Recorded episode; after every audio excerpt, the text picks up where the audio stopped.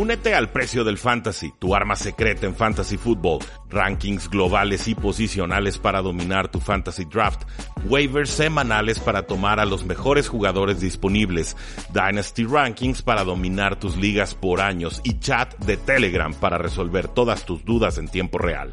Visita stam.store diagonal precio NFL o da clic al link en este episodio para suscribirte.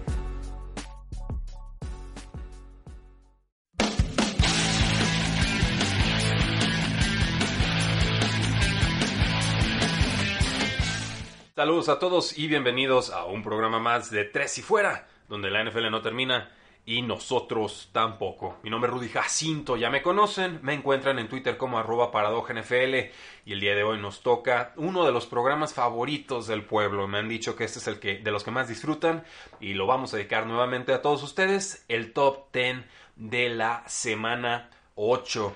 Una semana que tuvo de todo. Tuvo jugadas de engaño, tuvo flea flickers, tuvo hasta celebraciones de gusanito para touchdowns que no contaron. Ahí le mandamos un saludo al corredor de Aaron Jones de los Green Bay Packers. Una semana un tanto, creo, predecible en cuanto a los resultados, pero que aún así en el transcurso los distintos partidos nos dieron varias sorpresas. Así que le, le dedicamos mucho tiempo a este, a este guion, a este programa que cada vez me cuesta más realizar por toda la información que hay en la NFL, pero que, insisto, nos permite resumir y disfrutar nuevamente todo lo que sucedió en la jornada. Sin mayor preámbulo, punto número uno, santo regreso de Drew Brees.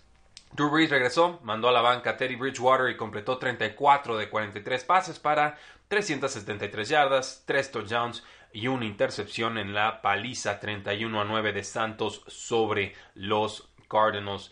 Eh, un buen partido de Drew Brees, falló algunos pases que normalmente hubiera completado, pero lo importante es que se vio sano, que se vio en ritmo y que ahora sí los Santos podrán competir en plenitud de condiciones. Los Santos van a descansar en la semana 9 y se enfrentarán a los Falcons en la semana 10. Así que punto número 1, santo regreso de Drew Brees. Punto número 2, Invictus. Los Patriotas vencen 27 a 13 a los Browns y están con récord de 8 y 0 esta temporada. Los 49ers vencen 51 a 13 a las pobres Panteras y están con récord de 7 y 0 esta temporada.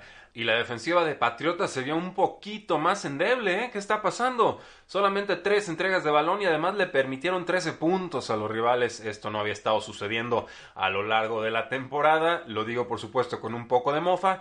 Y es normal que la defensa empiece a conceder un poco porque el ritmo que ha mantenido hasta el momento es eh, histórico, inimaginable inalcanzable, se tiene que dar un cruce de calendario fácil con defensa muy dominante para que algo así vuelva a suceder. Además, Bill Belichick llega a su victoria número 300 solamente detrás ahora como head coach eh, de Don Shula con 347 victorias y de George Halas con 324 victorias. Pero ¿qué tal los 49ers? A ver, anotan 51 puntos. Devin Coleman corre 11 veces para 105 yardas y 3 touchdowns. Además tiene dos recepciones para 13 yardas y un touchdown más. Explota por completo ante la lesión de Matt Y aún así no fue el mejor jugador de San Francisco. Fue Nick Bosa, este novato que no solo debería de ganar el novato defensivo del año, sino el defensivo del año en general, incluyendo a todos los veteranos. Tres capturas de coreback y además una intercepción antes de escaparse para 46 yardas y casi anotar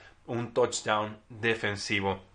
Nick Bosa se convierte en el primer jugador de la historia de los 49ers que registra tres capturas de quarterback y una intercepción en un partido. Además es el líder de la, del equipo esta temporada con siete capturas de quarterback. Punto número 2, Invictus.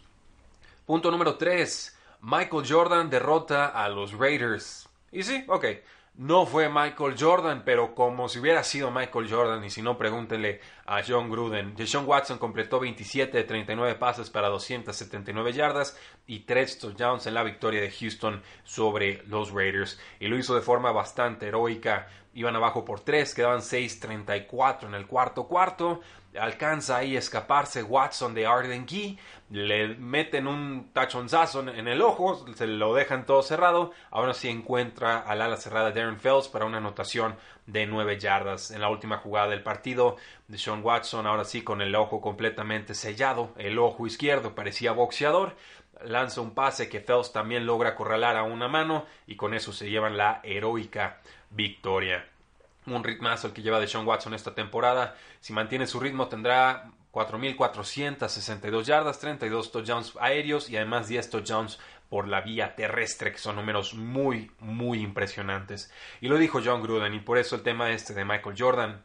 Cito, ves a Michael Jordan, ves algunas de las jugadas atléticas en los deportes más impresionantes y te tienes que quitar el sombrero. Lo teníamos tres veces y aún así hace un lanzamiento increíble y el, otro chavo hace una gran recepción. Si has visto jugar a Deshaun Watson, no es la primera vez que le gana un equipo así. Es un jugador espectacular, gana a fuerza de voluntad con su equipo, hace algo de nada, hizo mucho de eso en, en este partido y le doy crédito por eso. Ahí están las palabras de John Gruden comparando a Deshaun Watson con Michael Jordan. Así que punto número 3, Michael Jordan derrota a los Raiders.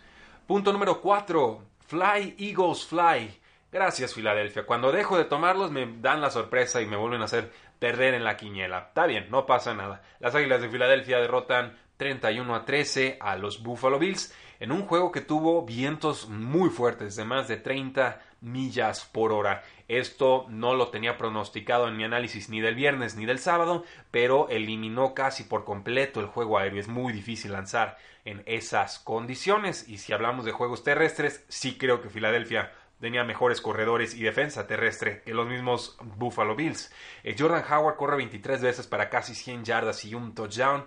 También eh, Miles Sanders se vio bien en este partido, el corredor novato. Fletcher Cox, el pass rusher, se vio bien. Le ganó a cualquier liniero defensivo, ofensivo, perdón, que Buffalo le mandó y además eh, pues el guardia John Feliciano fue el que más se enfrentó a él y le fue bastante bastante mal hasta Vinny Curry ganó como pass rusher, muchos de sus rushes fueron de fuerza, bull rushes, ir al choque directamente y eso fue suficiente para ganarle a unos Buffalo Bills que no me parecían tan buenos como su récord, pero que creí les alcanzaba para sacar esta victoria a las Águilas de Filadelfia. Bien por Filadelfia, se reengancha en la pelea por la NFC este. Punto número 4, Fly Eagles Fly.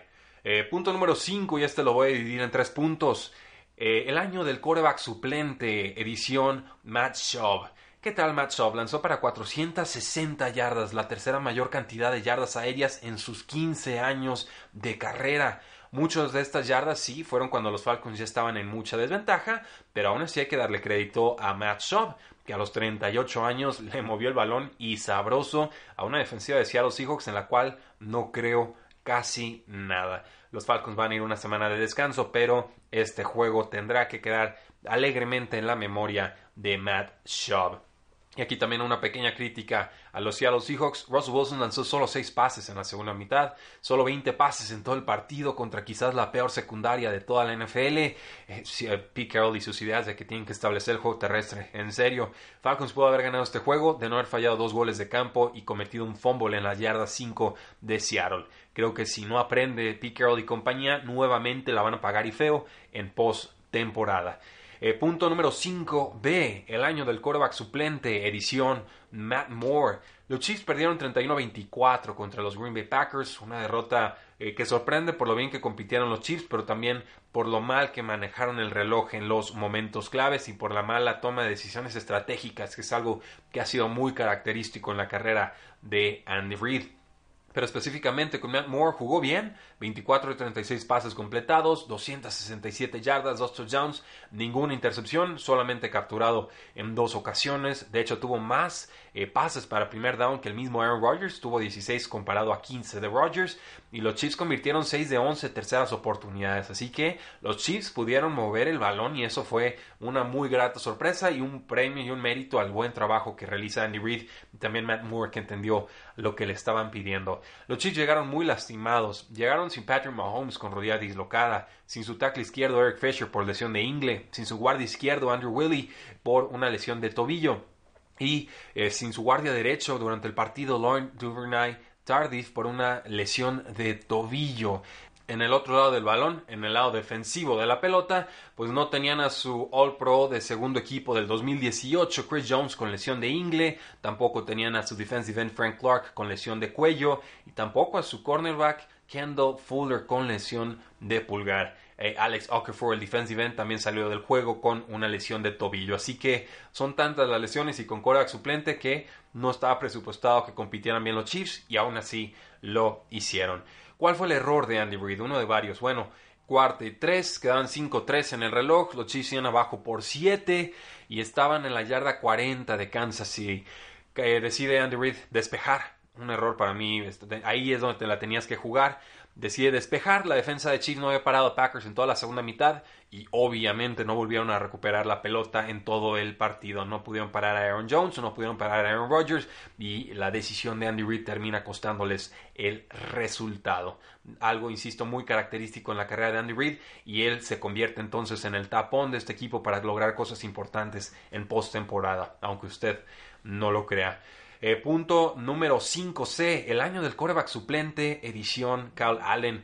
Eh, tuvimos este juego malo de, de Kyle Allen, llevaba eh, muchos juegos buenos, aquí nos queda bastante de ver, 19 37 pases completados, 158 yardas, 0 touchdowns y 3 intercepciones. Una primera actuación desastrosa para Kyle Allen en esta temporada contra una defensiva muy fuerte de los San Francisco 49ers, pero aún así tuvo 6 capturas en la primera mitad. Falló pases a Curtis Samuel, le interceptaron cuando lo volvió a buscar, lo interceptó Richard Sherman cuando buscaba a DJ Moore y en general no le dio ninguna clase de ritmo o posibilidades a su ofensiva. Creo que eh, esto reabre el, debate de si debe estar Cam Newton o Kyle Allen. Y ahora pensaría que Cam Newton sería quien estaría jugando en la semana 9 contra los Titans. Claro, si esto eh, significa que su salud está lista para volver a tener acción en la NFL. Así que punto número 5A, 5B y 5C, el año del coreback suplente. Punto número 6, de cuarta y 11 a cuarta y 16. Así se resume la temporada de los Cleveland Browns. Iban abajo dos anotaciones, dos touchdowns contra los Patriotas de Nueva Inglaterra, tenían una cuarta y once, el head coach Freddie Kitchens manda al equipo de despeje por alguna razón, como que le cae el 20 sobre el, sobre el instante, y obviamente bajo dos touchdowns y acabándose el tiempo, pues no podías despejar. Entonces, bueno, su idea maravillosa fue, tomó el castigo y en vez de una cuarta y once tengo que convertir en una cuarta y dieciséis. ¿Por qué lo hizo? Dijo que sentía la obligación de tener que ahorrar sus tiempos fuera. Y esto aún después de haber gastado, desperdiciado un tiempo fuera en retar una interferencia de pase, una marcación que los referees no van a marcar, no van a cambiar. Dejen de perder sus tiempos fuera en esas marcaciones. Los referees son incompetentes y además son inseguros. Así que si tú les dices que hizo mal una jugada, el referee va a ver la cabina, va a regresar y te va a decir, no, no, todo está bien marcado y seguimos con el partido. Esto ya lo sabemos, estamos en la semana 8, Freddy Kitchens no se enteró, quema y gasta este tiempo fuera de forma inútil. Entonces, ¿cómo nos viene a decir después que quería eh, cuidar sus tiempos fuera y que por eso prefirió tener que convertir una cuarta y 16 en vez de una cuarta y 11? Terrible completamente rebasado en este juego contra los Patriotas de Nueva Inglaterra y también muy rebasado tácticamente que muchos de sus rivales en esta temporada. Los Cleveland Browns tienen más talento que orden o equipo. En estos momentos tienen dos victorias y cinco derrotas y desgraciadamente Freddie Kitchens se va a ir a la primera. Este va a ser el primer y el último año que Freddie Kitchens va a estar al frente de este equipo porque así lo ameritan sus decisiones. Es una lástima, pero eh, con esta toma de decisiones no se puede ganar en la NFL. Punto número 6, de cuarta y 11 a cuarta y 16.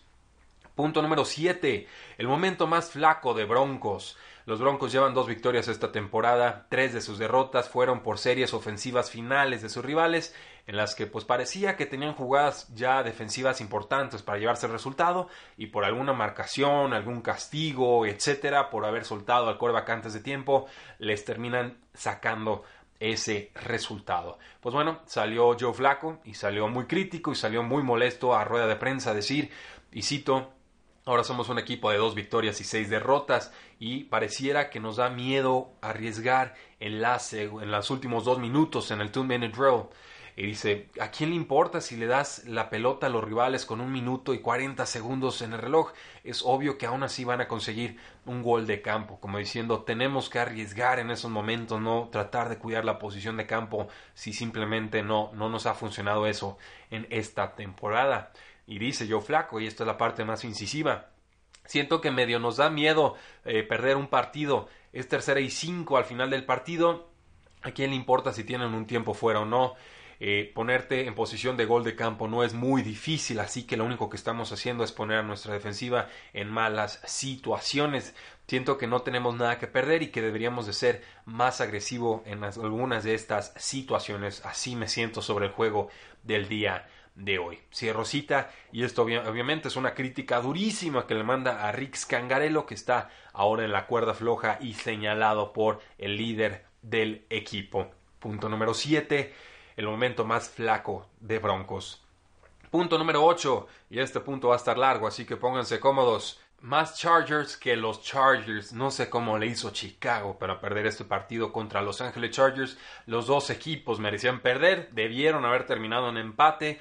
Fue un juego lleno de sufrimiento y mala ejecución en zona roja caos en el cuarto cuarto, ya lo clásico de Mitch Trubisky, un mal, mal eh, partido, abucheos en el Soldier Field, como por qué no habrían abucheos en el Soldier Field, y además un pésimo, pésimo manejo de reloj. Esto fue lo que hicieron los Osos de Chicago al final de la primera mitad. Una, una serie de jugadas que verdaderamente son increíbles. Primer y gol, una corrida de cero yardas, tiempo fuera. Segundo y gol, un pase de una yarda, tiempo fuera de los Osos. Tercer y gol, Pase incompleto, por suerte para Chicago hubo un castigo defensivo y tienen nuevo set de downs. Primer gol, pase incompleto, segundo y gol, corrida de cero yardas, tercer y gol, un spike, azotan el balón al suelo y entonces se conforman con un gol de campo. Tuvieron como ocho jugadas y no pudieron conseguir el maldito touchdown. Si esto no resume lo que ha sido Chicago esta campaña, yo no sé que lo sea.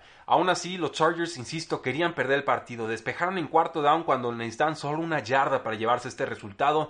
En lugar de eso, dejaron que su rival decidiera si ganaban o no. Me pareció una decisión muy cobarde y un reflejo también de lo mal concentrados y de lo poco que creen los Chargers en ellos mismos en esta eh, campaña. Pero bueno, estaban abajo los Osos de Chicago 17, bueno, 16 a 17 contra los Chargers. Quedaban 93 segundos en el reloj. Chicago tenía la pelota en su propia yarda 35. Necesitaba una serie ofensiva ganadora. Les quedaba un tiempo fuera, completaron un pase importante con Allen Robinson, una escapada interesante, importante de Mitchell Trubisky y ahora sí los Osos de Chicago estaban en posición para intentar un gol de campo. Llegaron hasta la yarda 20 de los Chargers quedando 53 segundos en el reloj.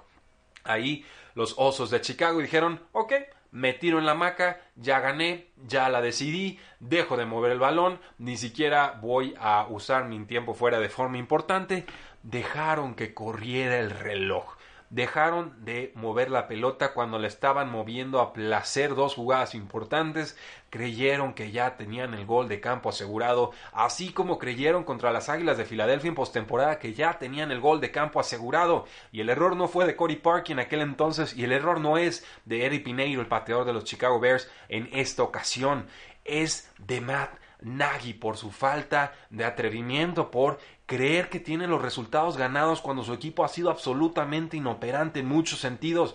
No tienes por qué regalarle nada al rival. Si tienes tiempos fuera, aprovechalo. Si estás moviendo el balón, sigue moviendo el balón. Haz que la defensiva te rete, haz que la defensiva te detenga. Y ya si no logras mover la pelota, pues bueno, pide tiempo fuera e intenta tu gol de campo.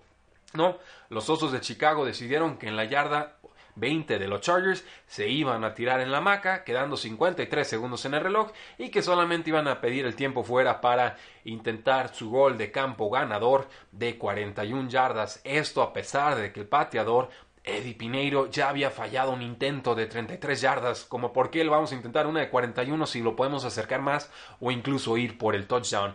Además había mucho viento en este partido, pero a Matt Nagy no le importó. ¿Qué fue lo que sucedió? Fallaron la patada. Fallaron la patada. Fallaron la patada. ¿Cómo por qué no iban a fallar la patada si estos son los Osos de Chicago del 2019-2020? Estos son los Osos de Chicago, fiel reflejo de su entrenador Matt Nagy, que yo no sé qué hizo en el 2018 para no mostrarnos que este era él en realidad en el 2019. Y hubo críticas durísimas en Twitter. Arroba Will Brinson nos dice, si los Osos se hubieran acercado cinco yardas más, ese gol de campo hubiera sido bueno. Buen trabajo, Matt Nagy. Josh Norris nos dice, fatal, fatal decisión de simplemente arrodillarse y conformarse con un intento de 41 yardas. Y por supuesto las críticas no se hicieron esperar y por supuesto Matt Nagy con toda su gallardía, con todo su atrevimiento y con todo su ego sale y nos dice, y cito, Sí, ni siquiera me voy a meter en esa decisión, dice Matt Nagy en su rueda de prensa post partido. Tuve cero pensamiento, cero ideas de correr el balón por el riesgo de cometer un fumble saben que vas a correr el balón y pierdes dos o tres o cuatro yardas, así que ni siquiera estuvo en mi proceso mental como coach. Como coaches, no estuvo en nuestro proceso mental pensar en volver a hacer una jugada.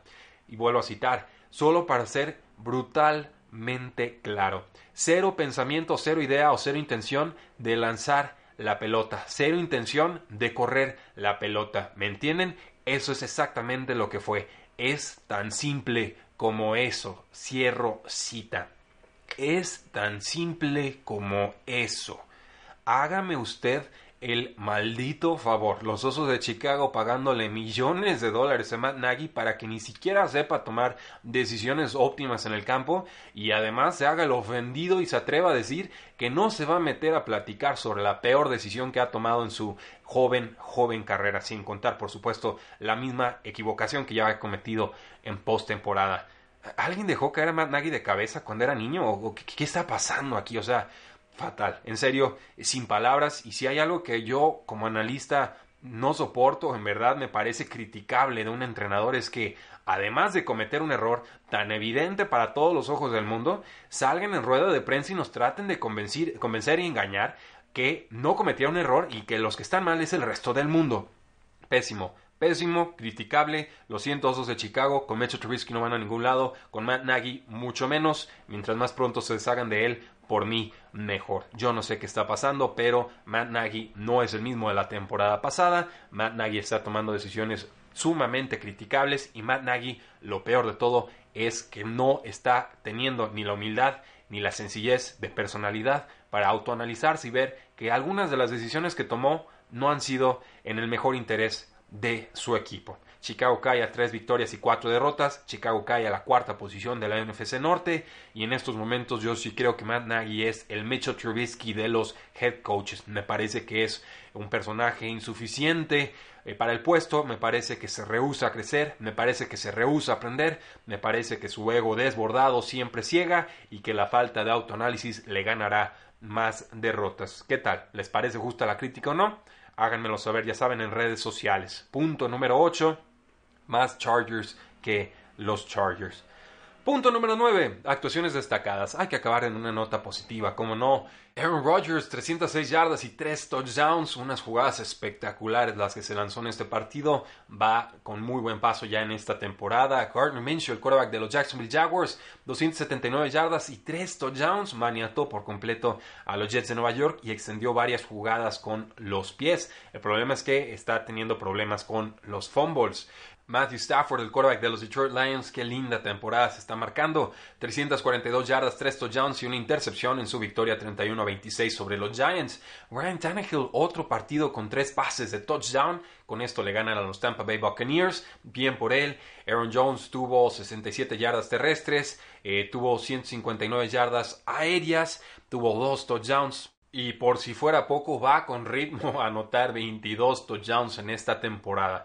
Yo esperaría una regresión, no creo que llegue a 22, pero aún así se ha vuelto muy importante Aaron Jones para este equipo. Eh, ¿Qué tal Latavius Murray, el corredor número 2 de los Santos? 21 acarreos, 102 yardas y un touchdown, además de 55 yardas aéreas y otro touchdown por la vía del aire. Se entiende bien con Drew Brees y va a seguir siendo parte importante de esta ofensiva en lo que regresa Alvin Camara. Christian McCaffrey, pues con las Panteras de Carolina, de lo poco que funcionó, ya saben que nadie lo para, 117 yardas por tierra y un touchdown, además de cuatro recepciones para 38 yardas más. David Montgomery, bienvenido a la temporada 2019, el corredor novato de los Osos de Chicago, tuvo 135 yardas y un touchdown en 27 acarreos, además de cuatro recepciones para 12 yardas. Qué gusto verlo empezar a funcionar. Leonard Fournette tuvo 76 yardas terrestres, 60 aéreas, casi tuvo un touchdown. Está teniendo un volumen de trabajo brutal, pero parece alérgico a la zona de anotación.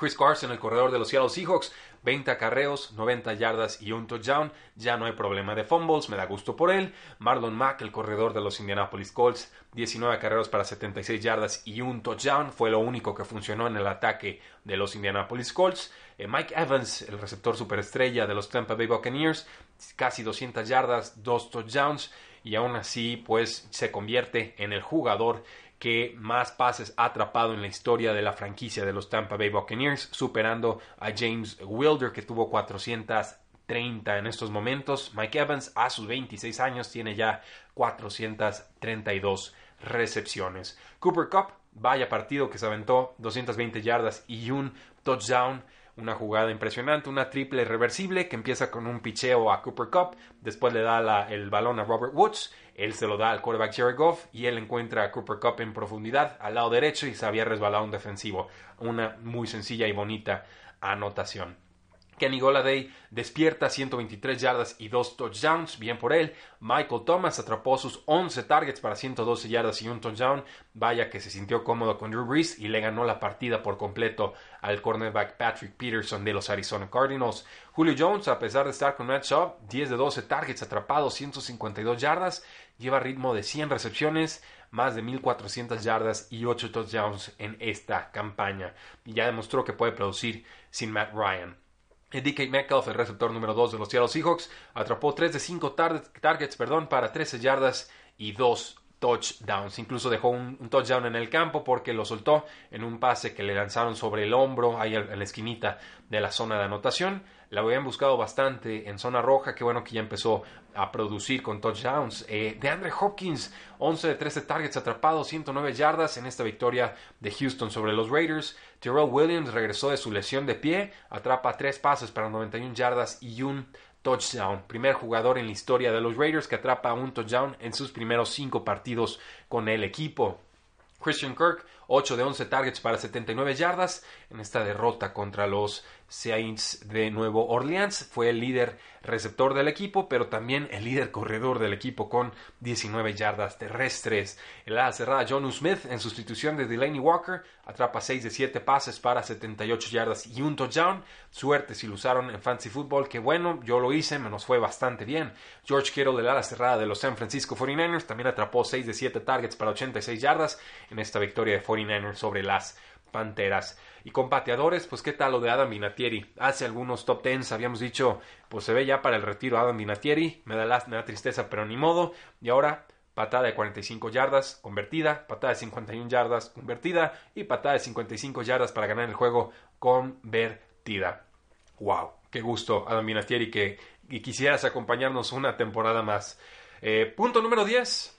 Scorigami hubo un marcador que no se había dado antes en la historia de la NFL y fue precisamente ese Panthers contra 49ers que nos dio un 52 a 13. Primera vez que se da ese resultado y esto eleva la cuenta de resultados únicos en la historia de la NFL a 1052, es decir, en resultados ya finales de partidos desde el inicio de la historia de la NFL hasta la fecha han habido 1052 marcadores únicos y esta cuenta esperemos siga creciendo. Siempre es digno de celebración un Scorigami. Llevamos creo tres en esta temporada y ojalá sigan habiendo más. Y una pequeña postdata, otro silbato muy rápido y mal silbado de los referees deja Tampa Bay sin un touchdown defensivo tras forzar un fumble en un engaño de patada de los Titanes de Tennessee. Hubieran anotado un touchdown sin mayor problema, obligaron a los Buccaneers a tener una serie ofensiva eh, anotadora y bueno, James Winston, en lugar de tener una serie anotadora, tuvo eh, una entrega eh, por intercepción y un turnover on downs porque no pudieron convertir en cuarta oportunidad. Ahí está el juego para los Tampa Bay Buccaneers, lo tenían, Pero los referees tenían otra idea. Yo no entiendo por qué silban. Dejen correr la jugada. Se revisa si no era anotación, pues se manda para atrás. Pero si silbas, entonces ya no puedes conceder el touchdown. Eh, fatal, fatal, fatal. Cero instinto de los referees y, se nota su mal trabajo nuevamente en esta jornada. Ni hablar. Ahí lo tienen, damas y caballeros, nuestro top 10 de la semana 8 con notas muy positivas y otras muy negativas, pero ya saben que en tres y fuera nos gusta hablar con la verdad. Y si hay que dar aplausos, los damos, y si hay que dar zapes, también. Creo que Matt Nagy se acaba de convertir en la piñata oficial de la temporada 2019-2020 en tres y fuera. No olviden seguirnos en todas nuestras formas de contacto, Facebook, Twitter, Instagram y en YouTube. Suscríbanse a YouTube, denle clic ahí a la campanita para que les notifique de los nuevos videos. Acabamos de montar un estudio hermoso, lo vamos a empezar a utilizar en esta semana ya con un ritmo más regular de videos para que se suscriban, para que le den campanita, para que lo compartan con sus amigos, para que nos ayuden a levantar fuerte ese canal. Creemos que tenemos una propuesta muy atractiva para todos ustedes y eh, pues no podemos crecerla si no es con ustedes y con su apoyo y con su ayuda de difusión de boca a boca. Eh, muchísimas gracias, disfruten su inicio de semana, la NFL no termina y nosotros tampoco. Tres y fuera.